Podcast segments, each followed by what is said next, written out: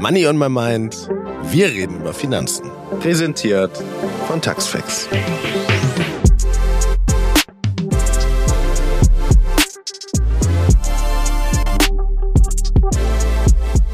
Willkommen zu dem Podcast, in dem wir zu den Themen Geld, Gehalt und Finanzen kein Blatt vor den Mund nehmen. Ich bin Nono und spreche jeden Dienstag mit spannenden Menschen aus den unterschiedlichsten Bereichen über Geld. Denn über Geld spricht man eben doch. Sie sowie kurze Wissensfakten von unserer Finanzexpertin inspirieren dich hoffentlich, deine Finanzen zukünftig selbst in die Hand zu nehmen.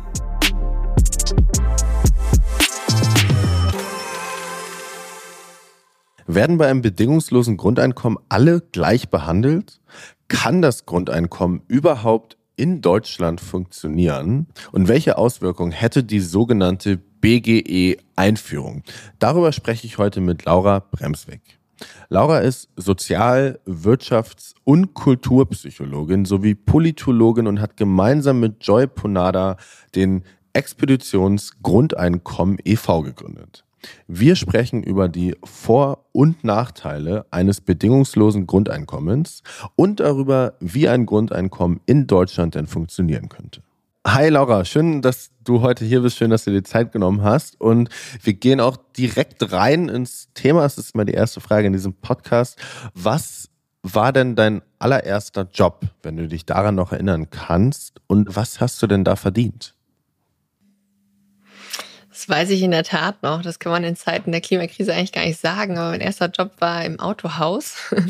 da habe ich, äh, da war immer verkaufsoffener Sonntag, aber durfte nicht verkauft werden. Und da habe ich als Schülerin einfach Sonntag sozusagen den Empfang gemacht und Leute da begrüßt.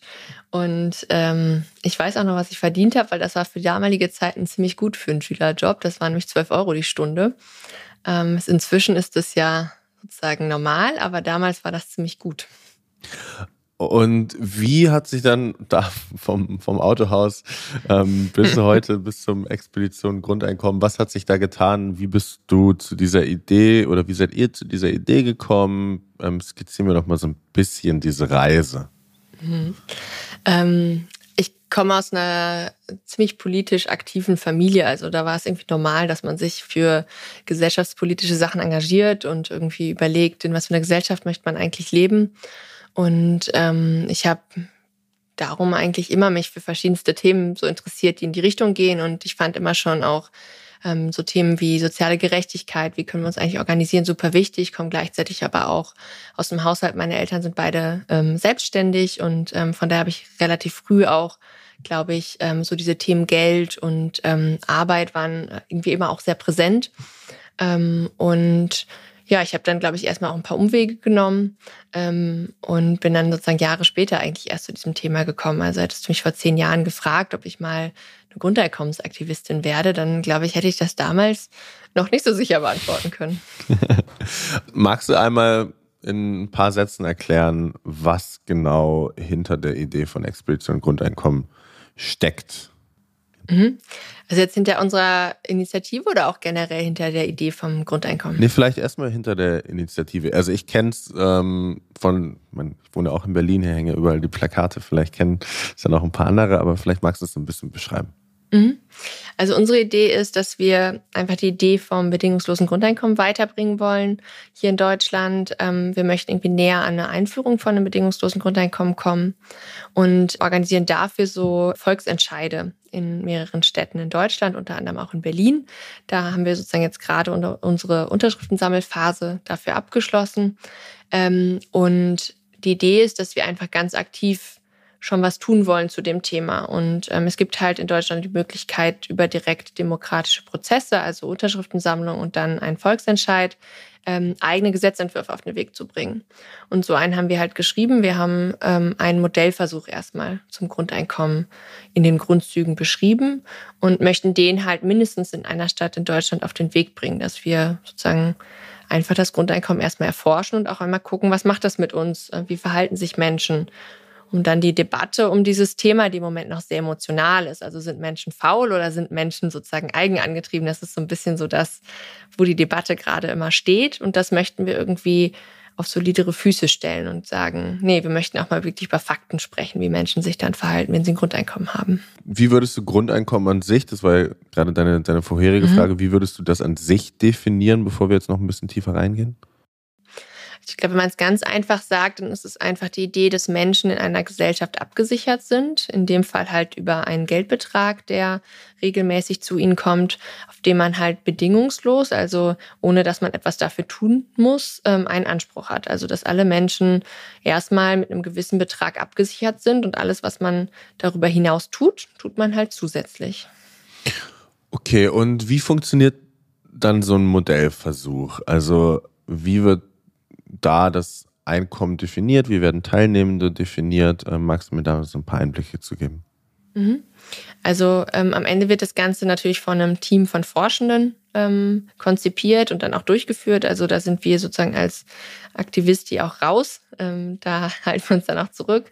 Ähm, und die Idee ist, dass es, also hier in Berlin zum Beispiel, die Kampagne, die wir dort ähm, jetzt im Sommer laufen hatten, war die Idee, dass 3500 Menschen ähm, dort ähm, ausgesucht werden, möglichst repräsentativ für die Bevölkerung, damit man nachher auch wirklich Schlüsse darüber ziehen kann, äh, wie sich das in den ganz verschiedenen Gruppen auswirken würden. Also von Kindern über berufstätig, Rentner, alle sollen dabei sein.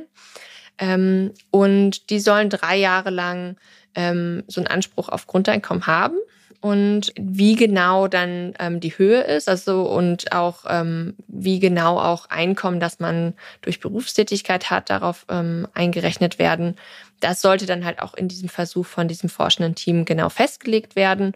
Es sollte auch verschiedene Varianten da geben, also auch verschiedene Höhen. Das wollte, wollten wir halt auch untersuchen im Sinne von, macht es auch nochmal einen Unterschied, ob man nochmal 200 Euro mehr bekommt oder geht es eigentlich gar nicht so sehr um diese 200 Euro, mhm. sondern vor allen Dingen darum, dass es bedingungslos ist und dass, ähm, dass alle Menschen es bekommen. Und ja, wir wollten dann halt untersuchen, äh, wie die Menschen sich ähm, verhalten, wie es sich vielleicht auch ähm, auf Berufswahl ausübt, auf das Wohlbefinden und die ganzen psychischen Sachen, die vielleicht auch daran hängen. Also so wirklich sehr, sehr breit ähm, wollten wir das Ganze angucken.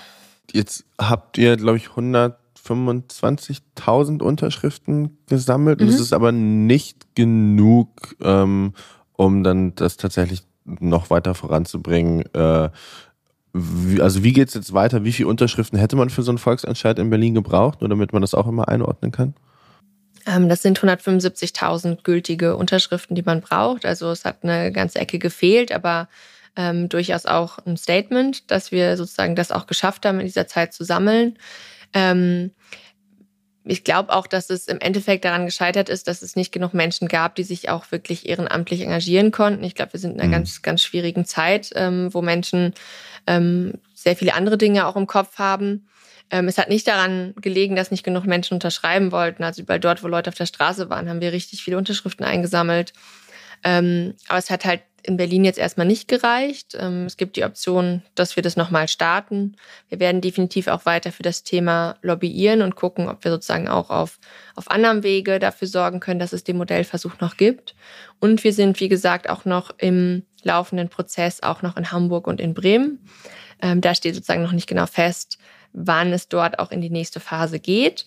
Ähm, aber wir immer noch sagen, wir haben immer noch zwei Städte, die sozusagen auch im Rennen sind, die aktiv sind und auch dort ähm, wäre es natürlich super cool, wenn der äh, Modellversuch in Hamburg stattfindet. Freuen wir uns natürlich genauso doll, wie wenn er in, in Berlin stattfindet. Mhm. Also du meinst, es ist jetzt, ja, es ist wahrscheinlich eine, stelle ich mir auch vor, eine Zeit, wo Leute einfach auch ganz andere Themen natürlich im, im, Kopf haben und dann vielleicht auch, wie du auch schon sagst, freiwillige Helfer. Also es ist kein Aufklärungsproblem in dem Sinne, meinst du? Mm, also ich war ja auch viel auch auf der Straße unterwegs und habe mich mit vielen Menschen unterhalten, auch in den letzten Monaten. Und ähm, es ist schon so, dass der Großteil der Menschen das Konzept kennt. Ähm, mhm. es gibt, glaube ich, noch viele Fragen durchaus auch an das, ähm, an das Ganze, wie das funktionieren soll, wie es umgesetzt werden soll, was es vielleicht auch in der Ausgestaltung für Möglichkeiten gibt. Ich glaube, dass es auch äh, durchaus Menschen gibt, die es ähm, ablehnen, auch aus vielleicht falschen Gründen, weil sie es vielleicht auch falsch interpretiert haben. Also es gibt viele so Mythen immer noch um das Grundeinkommen herum. Aber ähm, der Großteil der Bevölkerung kennt es und davon ist auch wiederum, wenn man sich so Umfragen anguckt, durchaus auch die Hälfte der Meinung, dass es eine gute Idee ist und es soll eingeführt werden. Und dann gibt es halt so eine große Gruppe noch zusätzlich zu diesem halben, die auch noch unentschieden sind. Also die sagen, ich weiß es nicht ganz genau. Ähm, und dazu wollen wir natürlich auch beitragen, dass dieses Thema einfach weiterkommt, ähm, dass irgendwie auch mehr Menschen davon erfahren, auch vielleicht verstehen, was auch dahinter hängt und warum das so auch so wichtig sein könnte für unsere Gesellschaft, ähm, dass wir das einführen. Ähm, aber wie gesagt, also der Support war durchaus da von den Menschen und ähm, so oft irgendwie, dass Menschen mich auf der Straße angesprochen haben, gesagt haben, oh, so schön, dass ich endlich mal jemanden hier mit der rosa Weste sehe, der sammelt. Ich wollte schon vor lange unterschreiben. Endlich finde ich jemanden. Und es ist schon sehr paradox, dass es jetzt eigentlich gerade genau eine Zeit ist, wo wir, wo es irgendwie aktueller ist als als je zuvor. Also wir haben es gemerkt in der Corona-Krise. Das Thema ist, ist riesig groß geworden. Ganz, ganz viele Menschen mehr haben irgendwie auch verstanden, warum man so etwas brauchen könnte in der Gesellschaft. Ähm, und jetzt auch gerade mit den ganzen Inflationsthemen, die wir, wir haben und so, da ist es ja auch wieder brandaktuell. Ähm, und trotzdem ist es halt schwierig, dann für dieses Thema auch sozusagen zu lobbyieren. Und die Menschen, die es am meisten bräuchten, sind halt genau die, die sich, die meistens auch nicht noch den, den Kopf haben, sich auch dafür einzusetzen. Und wenn dich jetzt jemand fragt, was sind so die größten Vorteile, die ihr euch davon quasi versprecht oder die man, die man dann noch mal so erklärt, was ist da die Antwort drauf? Hm, ich glaube, dass es am Ende unsere, unserer Gesellschaft insgesamt gut tun würde, wenn es Menschen gibt, die ein gewisses ähm, Startkapital haben und eine gewisse Sicherheit, um ähm, gute Entscheidungen zu treffen. Also äh, man sich vielleicht auch mal anguckt, irgendwie wie viel, also Menschen, manche Menschen haben schon bereits jetzt Privilegien und sind in der Lage, ähm, relativ frei von, von Geldsorgen ähm, ihr Leben zu gestalten und Entscheidungen zu treffen. Und äh, so ein Grundeinkommen würde einfach sozusagen flächendeckend dafür sorgen, dass Menschen so eine gewisse Sicherheit und Freiheit haben, um darauf aufzubauen, dann zu gucken, ähm, was will ich eigentlich arbeiten, ähm, sei es bezahlt oder unbezahlt, ähm, wo ist eigentlich mein Platz in der Gesellschaft. Ja, es würde sehr viel, ähm, wie man so neudeutsch so schön sagt, Headspace bei Menschen freimachen, mhm. um sich produktiven Themen zuzuwenden. Und ich glaube, dass das einfach ein extremer Pluspunkt ist. Und ich glaube auch aus der Gerechtigkeitsperspektive betrachtet, ähm, wie viele Menschen ähm, psychische Belastungen haben, weil sie eben enorme Geldsorgen haben und oft auch, ähm, was vergisst man auch immer, auch komplett unverschuldet, dass wir irgendwie immer noch ein Land sind, wo wir extreme Chancenungleichheit haben, auch in der Bildung, aber auch generell, ähm, dass es immer noch so stark davon abhängt, aus was einem Elternhaus man kommt, was man eigentlich wird bei uns. Und ich glaube, dass das auch ein sehr großes Argument ist, warum ich auch das Grundeinkommen befürworte. Und gibt es bestimmte Personengruppen, die entweder sehr doll davon profitieren oder die vielleicht auch davon benachteiligt werden? Das ist ja, glaube ich, ein ganz häufiges Thema in dieser Diskussion, oder? Mhm. Ich meine, bei vielen Menschen liegt es auf der Hand. Also alle Menschen, die jetzt gerade unterhalb oder an der Armutsgrenze leben, die würden natürlich massiv davon profitieren. Alle Menschen, die gerade auch im Bezugssystem sind von verschiedenen Sozialleistungen, die wir hier in Deutschland haben. Ähm, dort wird sich halt einfach verändern, dass diese Stigmatisierung wegfallen würde, also dass man ähm, selbst wenn sie sozusagen den gleichen Betrag bekommen würden, also wenn sozusagen sich daran noch nichts ändern würde, äh, würde sich schon massiv was für die Menschen ändern. Das hat sich zum Beispiel in dem Modellversuch in Finnland auch gezeigt. Die haben dort die Leistung gar nicht ähm, erhöht oder so, sondern die haben einfach nur das gezahlt, was sie sonst auch zahlen im System und hatten aber nicht mehr diese diese ganzen Kontrollmechanismen und alles drumherum. Und ähm, den Menschen ging es psychisch besser. Die hatten weniger Krankheiten ähm, und die haben genauso viel oder wenig einen neuen Job gefunden wie alle anderen im System. Und da fragt man sich natürlich dann einfach, warum, warum machen wir das nicht, wenn das so viele Vorteile hat, aber eigentlich den Staat nicht mehr kostet. Gibt es aber auch Personen, die vielleicht davon benachteiligt werden? Hm. Meine, das ist ja immer eine Debatte, die wir führen müssen, wenn es ähm, um Steuerpolitik geht. Und am Ende ist wenn man es mal ganz unromantisch sagen will, ist das Grundeinkommen ja auch einfach nur eine große Steuerreform, die man machen würde. Hm. Ähm, und dann ist natürlich die Frage, wie man das ähm, finanziert, das Grundeinkommen. Und da gibt es natürlich dann manche Leute, die sagen, es ist unfair, ähm, wenn bestimmte Leute dann dafür zahlen müssen, dass andere das bekommen. Ähm, oft ist da ein großer Mythos, der aber auch so nicht sein muss, dass es dann am Ende die arbeitende Bevölkerung für die nicht arbeitende Bevölkerung zahlt. Ähm, aber das ist auch was, was ich immer auch versuche klarzustellen. Es gibt ganz viele verschiedene Varianten, so ein Grundeinkommen zu finanzieren. Und sozusagen eine Abgabe auf ähm, Löhne ist nur eine von sehr vielen verschiedenen Möglichkeiten, die man hat. Und da muss man sich dann halt einfach fragen, was findet man fair? Also man kann auch überlegen, das zum Beispiel über ganz verschiedene Steuerarten zu, zu finanzieren. Man könnte überlegen, das über eine Vermögensabgabe oder irgendwie eine ähm, CO2-Besteuerung, die man irgendwie ausschüttet pro Kopf, ähm, über eine Bodensteuer. Es gibt ganz, ganz viele verschiedene Steuerformen, die man dort so Rate ziehen könnte. Und am Ende ist es, glaube ich, einfach auch eine Frage von der Gesellschaft immer, wie wollen wir eigentlich das, was wir an Steuereinnahmen haben, auch wieder sozusagen umverteilen in verschiedene Dinge. Und äh, was bringt es uns auch als Gesamtgesellschaft? Ich habe jetzt in der Vorbereitung auch häufig diese Frage gelesen von wegen, ist es denn gerecht, weil du auch gerade das Thema gerecht angesprochen hast, wenn jetzt jemand, der, weiß ich auch nicht, mehrfacher Millionär ist, zum Beispiel den gleichen Betrag bekommt wie jemand, der sehr wenige finanzielle Ressourcen hat. Wie schaut ihr denn da drauf? Ich glaube, das ist die Top 1 äh, Missverständnis ja. beim Grundeinkommen, dass es dann am Ende so auf jeden Fall ist, dass ähm, alle Leute auf jeden Fall 1200, 1000, 1400 oder worauf immer man sich da einigt, mehr auf dem Konto haben, sondern ähm, am Ende geht es darum, dass die Menschen sozusagen Anrecht haben auf dieses Grundeinkommen.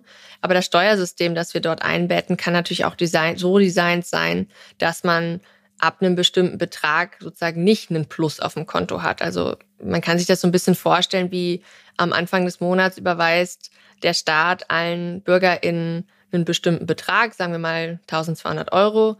Und am Ende des Monats zahlen einige Leute, also wenn es gut gelaufen ist, zahlt man sozusagen den Betrag über, einfach über seine Steuern wieder zurück. Und bei den Menschen, wo es halt in dem Monat nicht gut gelaufen ist finanziell, die behalten das halt komplett oder einen Teil davon. Und da kann man natürlich, hat man sehr viele Möglichkeiten, das auszugestalten. Und wenn man als Gesellschaft gesagt, wir finden es nicht fair, dass die Millionärin am Ende auch die 1200 Euro mehr hat, dann kann man die Steuer natürlich so machen, dass die am Ende auf Null ist. Aber dann wäre es ja auch nicht mehr, beding nicht mehr bedingungslos, oder? Doch, weil man hat ja trotzdem den Anspruch darauf und ähm, alle Menschen haben im gleichen Maße die Bedingungslosigkeit, dass man das Geld bekommt. Ähm, aber sozusagen darüber hinaus haben wir ja auch heute schon Besteuerung auf unsere Einkommen, auf unser Vermögen. Und daran ändert sich ja einfach nichts, sondern ähm, es geht halt darum, dass alle Menschen gleichermaßen abgesichert sind. Und auch die Millionärin hat genauso die Sicherheit, dass wenn sie ihr Vermögen verlieren würde und sie aus irgendeinem Grunde darauf angewiesen wäre, dass sie auch dieses Grundeinkommen beziehen kann. Und mhm. äh, das ist das, worauf es ankommt. Und was sind so die Vorteile? Ähm, wir hatten gerade schon gesagt, das ist so ein Number One. Was sind so die Vorteile, den, ähm, ja, die dir da am häufigsten begegnen? Gibt es da bestimmt eine, eine Liste, eine Reihe von, kann ich mir vorstellen. Mhm. Ja, also wie gesagt, das, dass es irgendwie ungerecht ist, wenn alle Leute das Gleiche bekommen. Ähm, das ist erstmal so ein Gedanke. Ähm, ich überlege gerade, was sonst immer noch so kommt. es gibt ähm, doch auch noch dieses, dass Leute nicht so viel, also die Angst vor einer größer werdenden Anzahl von einfach nicht arbeitenden ja. Bürger, Bürgerinnen. Ähm, Auf jeden Fall. Wo kommt das her? Und ähm, genau, gibt es da vielleicht auch schon wissenschaftliche Studien und Grundlagen zu von vergleichbaren mhm. Modellen? Ja, ich finde, das ist eigentlich fast das äh, spannendste Vorteil für mich. Also ich bin Sozialpsychologin und Politologin vom Hintergrund und ich finde es einfach faszinierend, dass man die Menschen eigentlich immer, wenn man sie fragt, ähm, würdest du denn noch arbeiten gehen? Dann sagen sie mal, ja, ich würde noch arbeiten gehen, auf jeden Fall. Und dann fragt man mal, und würde deine Nachbarin oder Nachbar noch arbeiten gehen? Und dann sagen sie, ja, da bin ich mir schon nicht mehr so sicher. Also vielleicht würden, würden die halt auch nicht arbeiten gehen. Und ich finde es wirklich faszinierend, dass es einfach so von sich selbst ausgegangen, die Leute durchaus diese, diese Eigenmotivation auch sehen und verstehen, warum Leute auch einfach sagen, nee, ich glaube nicht, dass ich faul werden würde, aber anderen Menschen das irgendwie nicht so zutraut. Und ich glaube, das hat was damit zu tun, wie sehr man anderen Menschen vertraut. Ähm, also wie kann man irgendwie in so einer Gesellschaft Vertrauen dafür herstellen, dass Menschen sich einbringen. Und es gibt eigentlich, wenn man in die Sozialforschung guckt, nicht wirklich Hinweise darauf, dass Menschen reihenweise faul werden, wenn man ihnen keinen oder wenn man den monetären Anreiz sozusagen für die Grundsicherung wegnimmt, ähm, sondern irgendwie Arbeit, sei es, sei es bezahlt oder unbezahlt, ist einfach auch so ein sozialer Wert, den ja. wir bei uns in der Gesellschaft haben. Und ähm, ja, wie gesagt, es gibt eigentlich in der weiteren Forschung zu Motivation und so da keinerlei Hinweise drauf und auch ähm, wenn man sich anguckt, was für Modellversuche es auch schon gab in den letzten 70 Jahren weltweit, auch dort konnte man nicht wirklich die Hinweise sehen. Also ähm, man hat teilweise gesehen, dass Menschen Arbeitszeit verkürzt haben, dass sie weniger gearbeitet haben. Aber so dieses, oder dass sie länger auch im Bildungssystem geblieben sind, auch das konnte man sehen. Ähm, aber es gab jetzt nicht diesen Effekt, dass Menschen einfach gesagt haben, cool, es gibt ein Grundeinkommen, dann mache ich jetzt einfach nichts mehr. So. Ah, okay, aber es ist, man konnte jetzt aber aus diesen Studien auch nicht das Gegenteil sehen, weil das ist auch so ein, zwei Sachen, äh, ein, zwei Argumente, die man dann oft ähm, auf der anderen Seite hört, dass Leute sagen, okay, dann ähm, haben viele Menschen, glaube ich, eine geringere Schwelle, vielleicht das zu machen, was sie wirklich machen wollen, ihrer Leidenschaft nachgehen und dann automatisch würden sie wahrscheinlich mehr Arbeitszeit investieren, weil es ihnen einfach mehr Spaß macht und mehr wirtschaftlichen Output generieren. Das konnte man jetzt aber auf der anderen spannenden Seite sozusagen jetzt auch nicht feststellen in den mhm. Modellversuchen, oder? Also aus den internationalen Modellversuchen, glaube ich, ist es schwierig, die Daten, also ich ich kenne zumindest keine Daten, die dort erhoben wurden, die sich angeguckt haben, machen die Menschen eine Arbeit, die sie für sinnvoll erachten oder so. Also da kenne ich einfach keine Datenlage, mit der ich das beantworten könnte. Aber wenn man sich zum Beispiel auch ähm, mein Grundeinkommen und deren Gewinnerinnen anguckt, was die so gemacht haben, da gibt es schon sehr, sehr viele Menschen oder deren Geschichten. Das sind ja erstmal keine wissenschaftlichen Ergebnisse, die dort sozusagen schon präsentiert werden. Ähm, aber es sind sozusagen Einzelfälle, die man sich angucken kann. Und wenn man dort reinguckt, da ist es schon so, dass sehr viele Menschen auch nochmal was anderes gemacht haben, sich neu ausgerichtet haben, ihre Arbeitsbedingungen verbessert haben oder vielleicht auch die Branche gewechselt haben, nochmal was Neues gelernt haben. Und ähm, dass dort sozusagen so ein Grundeinkommen, selbst wenn es dort nur auf Zeit ist, wie so einen Booster gewirkt hat, dass man sozusagen nochmal die Zuversicht hatte und so dieses Fallnetz, falls es mhm. nicht funktioniert, das Neue, was man macht, dass man dann halt auch das Grundeinkommen hat und dass es dort viele, viele, viele Geschichten gibt, die darauf hinweisen, dass Menschen das tun. Ähm, und was ich auch nochmal sehr spannend finde, ist, ähm, kommt jetzt bald auch ein ähm, großer Modellversuch in Katalonien, ähm, der dort startet, ein staatlicher. Und die wollen halt auch ganz ähm, als Einforschungsziel haben die auch zu untersuchen, ähm, was es auch mit Menschen macht, die in Sozialleistungen sind, ob es für die einfacher ist, auch wieder auf den Arbeitsmarkt zu kommen, weil sie halt einfach sagen, die Sozialleistungen, die vielen verschiedenen, die es gibt in Spanien, sind oft sehr rigide und dieser Übergang von ich arbeite vielleicht auch irgendwie nicht in Teilzeit und irgendwie in diesem System drin zu sein, sind halt einfach nicht besonders freundlich, um, um mhm. wieder den Einstieg zu schaffen. Und als eine von vielen Forschungsfragen interessiert die halt auch vor allen Dingen, ob so ein bedingungsloses Grundeinkommen auch vielleicht dazu führen könnte, dass gerade diese Gruppen auch wieder anfangen, mehr zu arbeiten, weil es einfacher ist und man nicht diese Angst hat von, wenn ich jetzt einmal sozusagen Job annehme und es nicht klappt, dann äh, muss ich wieder durch diesen ganzen Dschungel von Bürokratie durch und weiß dann nicht, ob ich am Ende wieder in meine Sozialleistung zurück kann, falls mein Job vielleicht befristet ist und so. Und ähm, ich glaube, das ist was, was man durchaus auch ähm, auf das deutsche System übertragen kann. Also, dass es Menschen einfach einfacher macht, auch relativ niedrigschwellig einfach zu sagen, ich arbeite das, was ich schaffen kann und ich gehe wieder los und weiß aber auch, einen Teil vom Grundeinkommen kriege ich trotzdem noch, falls es noch nicht reicht zum Leben. Kann das Grundeinkommen funktionieren? Andere Länder testen das bereits. Finnland wagte 2017 als erstes europäisches Land das Experiment zum gesicherten Grundeinkommen. Zwei Jahre lang wurden 560 Euro monatlich an 2000 zufällig ausgewählte Arbeitslose ausgezahlt. Das Ergebnis der finnischen Studie hat gezeigt, das psychische Wohlbefinden der Arbeitslosen und die Lebenszufriedenheit sind gestiegen. Und auch psychische Belastungen, Depressionen, Traurigkeit und Einsamkeit kamen deutlich seltener vor. Allerdings berichteten auch einige Probandinnen von einem fehlenden Anreiz für die Arbeitssuche. Über die Idee eines bedingungslosen Grundeinkommens gehen die Meinungen stark auseinander. Laut einer Studie des Deutschen Instituts für Wirtschaftsforschung befürworten immerhin 45 bis 52 Prozent der Menschen in Deutschland ein Grundeinkommen. Auch in Deutschland läuft seit Juni 2021 ein Pilotprojekt mit 122 TeilnehmerInnen, die drei Jahre lang 1200 Euro pro Monat erhalten. 2024 ist mit den Ergebnissen zu rechnen. Wir können also gespannt bleiben.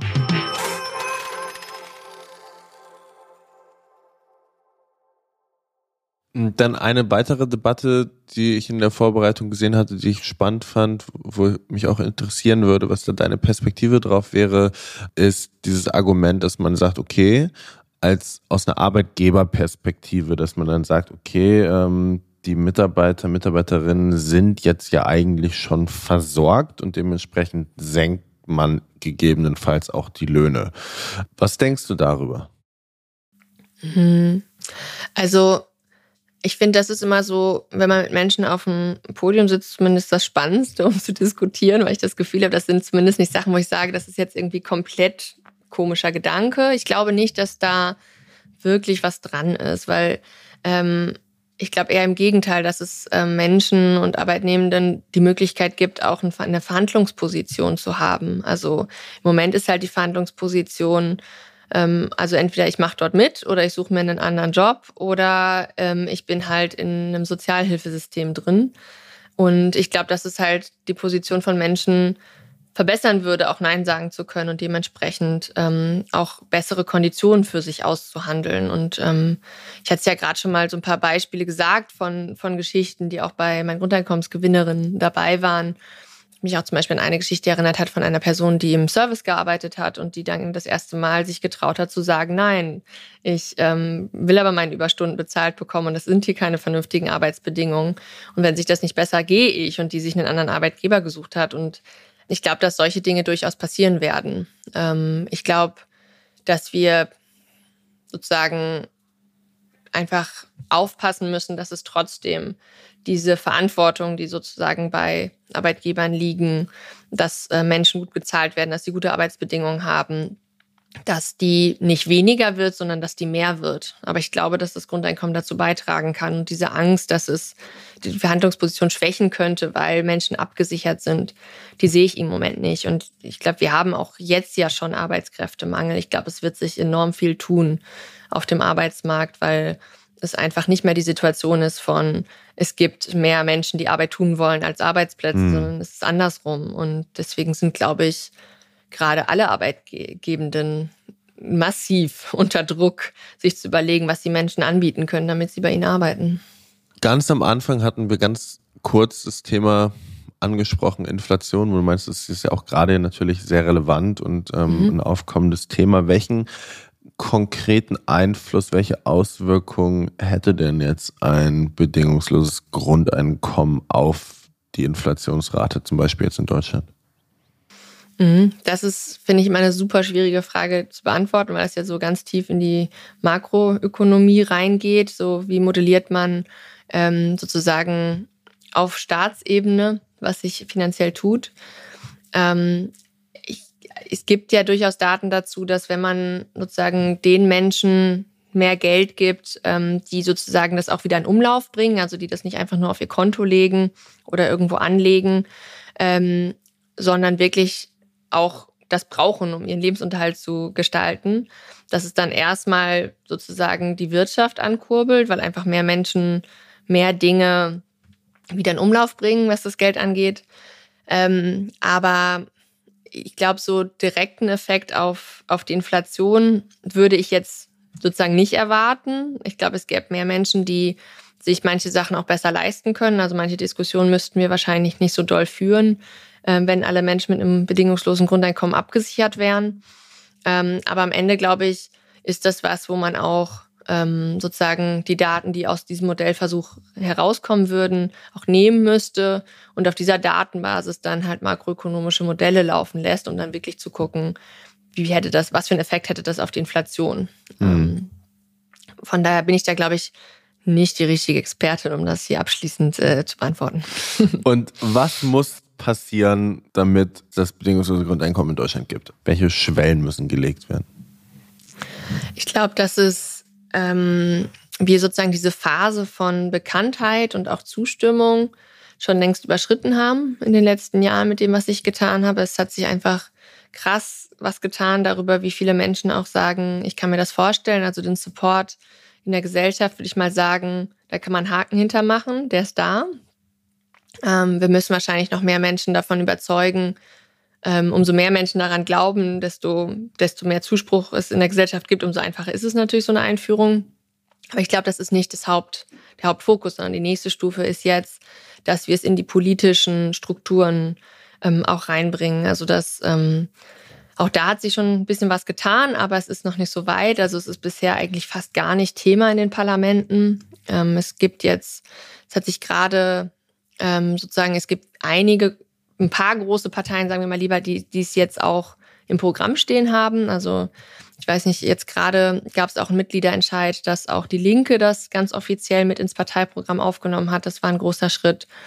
Ähm, bei den Grünen gab es auch ähm, vor einer Zeit ähm, einen Vorstoß, dass es jetzt mit auch im Parteiprogramm drinsteht. Das ist dort noch, noch sehr seicht formuliert, sagen wir mal, aber es steht zumindest drin. Und ich glaube, so muss es halt jetzt weitergehen, dass es in den verschiedenen Parteien auch einfach verankert wird, dass es halt auch einfach Teil wird von politischen Programmen und irgendwann halt auch Teil wird von ähm, Koalitionsverhandlungen.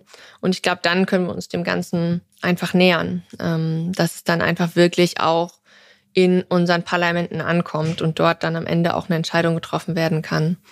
Und ich glaube, dass wir da auf einem Weg sind. Und du hattest schon ein, zwei Möglichkeiten angesprochen. Also du hast schon gesagt, im, eigentlichen Sinne ist es vielleicht eine große Steuerreform. Die Frage, wie das finanziert werden kann, ist ja vor allem das, was man dann oft in Talkshows etc. auch von Seiten der Politik dann hört. Habt ihr da konkrete Vorstellungen? Du hattest jetzt sowas gesagt wie eine Kohlen eine Kohlendioxidsteuer oder ähnliches? Oder ähm, genau, wie ausformuliert sind da Ansätze dafür? Also wir als Expedition Grundeinkommen positionieren uns da ganz klar nicht sozusagen in einem dieser verschiedenen Vorschläge, weil es einfach auch ähm, sehr unterschiedlich ist, wie die verschiedenen parteipolitischen Lager und was für einen sozusagen politischen Hintergrund auch man hat. Ähm, da ist es einfach sehr unterschiedlich, wie man sagt, wie man das finanzieren kann. Also es gibt verschiedene Wege, die auch meiner Meinung nach alle funktionieren können, die halt verschiedene Aspekte von Gerechtigkeit, von wie sehr wollen wir Reichtum umfinanzieren, wie sehr wollen wir das an bestimmte Mechanismen koppeln. Und davon hängt es halt ab, was man sagt, was die richtigen Steuerarten sind, um das gegen zu finanzieren. Und wir wollen uns halt ganz bewusst als gemeinnütziger Verein da nicht in das eine oder andere Lager sozusagen mit reinsetzen, sondern sagen, wir wollen das Thema generell voranbringen, wir wollen auch eine Diskussion darüber anregen. Wir befürworten uns das, wenn Menschen sich dazu eine Meinung bilden, auch wie das auch möglich ist. Ähm, aber am Ende ist es mir erstmal wichtiger, dass es kommt und ob es dann mhm. irgendwie ein Mix ist aus CO2, Vermögens- und ähm, Einkommenssteuer oder ob da noch irgendwie was anderes dazukommt oder irgendwas davon nicht dabei ist. Das ist für mich zweitrangig erstmal. Ähm, es ist eine wichtige Frage, die wir klären müssen, aber ich glaube, die werden wir automatisch thematisieren, wenn es auch ähm, sozusagen anfängt, dass Parteien untereinander auch aushandeln, wie so ein bedingungsloses Grundeinkommen aussehen könnte. Weil es dann natürlich auch, ja, die FDP wahrscheinlich andere Vorschläge hat, als es die Linke hat. Und wann glaubst du, wäre Deutschland bereit dafür? Also hast du irgendwie so ein, so ein Zieldatum vor Augen? Ähm, das ist immer so sehr unterschiedlich, wenn man so guckt, die Leute, die sich fürs Thema engagieren, ähm, was sie sagen, was irgendwie möglich ist. Ich glaube, dass sich schon so viel getan hat. Ich bin eher ein optimistischer Mensch ähm, und ich glaube, dass es wir dem Ganzen in den nächsten 10, 15 Jahren näher kommen werden und dass wir vielleicht das dann auch einführen. Aber ich glaube, am Ende haben die letzten zwei, drei Jahre auch gezeigt, wie wenig man manche Sachen auch vorhersehen kann. Hm. Und ähm, von der bin ich so ein bisschen demütig geworden, was so Zeitschätzungen angeht, weil ähm, ja, wie gesagt, vieles von dem, was ähm, in den letzten Jahren sich getan hat, hätte ich nie gedacht, dass es auf einmal so schnell gehen kann. Und eine Krise kann auch irgendwie ein enormer Verstärker sein, dass sich manche Dinge ändern. Und ähm, ich hoffe nicht, dass wir in den nächsten Jahren so noch krassere Krisen sehen, aber das könnte zum Beispiel auch ein Grund sein, warum so ein bedingungsloses Grundeinkommen dann doch sehr viel schneller kommt, als, als wir im Moment denken. Was ist so die größte Hürde für euch aktuell? Also wo stoßt ihr am meisten auf vielleicht Widerstand? Also momentan ähm, haben wir das Problem, dass, wie gesagt, unsere ähm, Volksentscheidsprozesse noch, also in Hamburg gerade sozusagen hängen und wir da so ein bisschen abhängig davon sind, dass halt ein Gericht eine Entscheidung trifft, damit wir dort weitermachen können. Das finden wir sehr schade, weil es eigentlich ganz, ganz viele Menschen dort auch ähm, in den Startlöchern stehen, um sozusagen auch in diese nächste Unterschriftenphase zu gehen und sozusagen den nächsten Schritt zum Volksentscheid zu machen.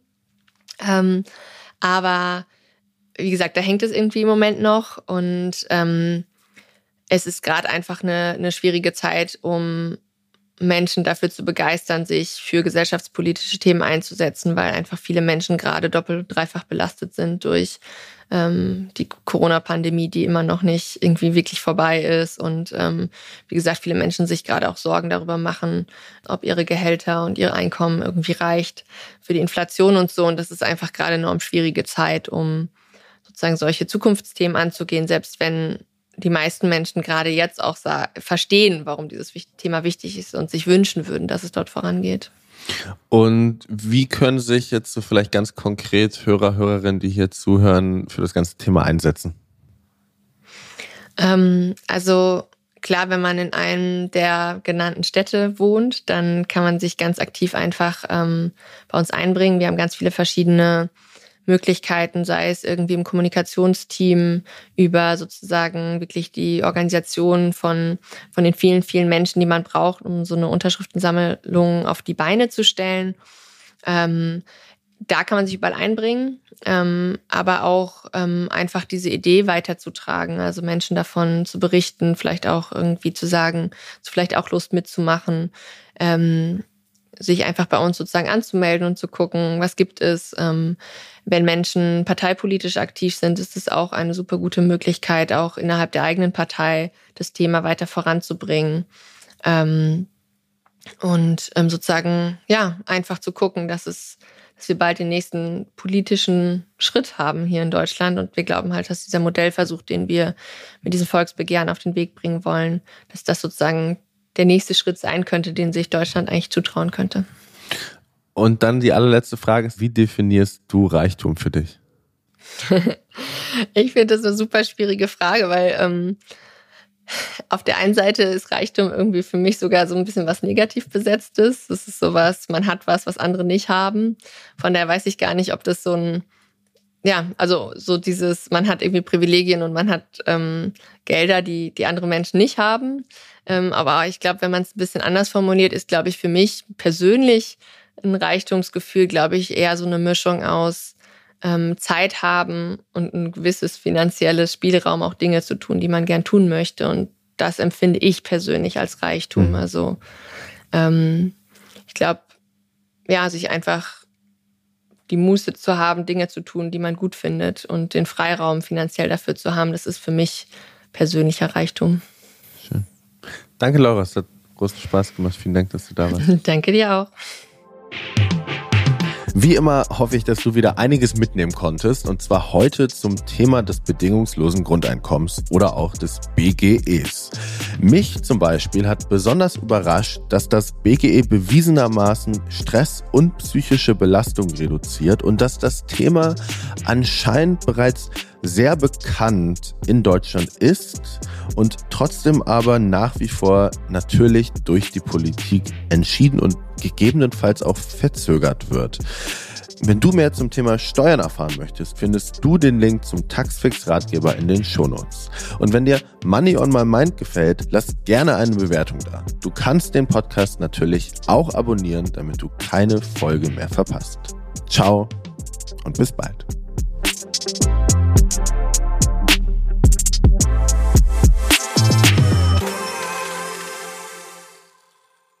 Dieser Podcast wird produziert von Podstars bei OMR.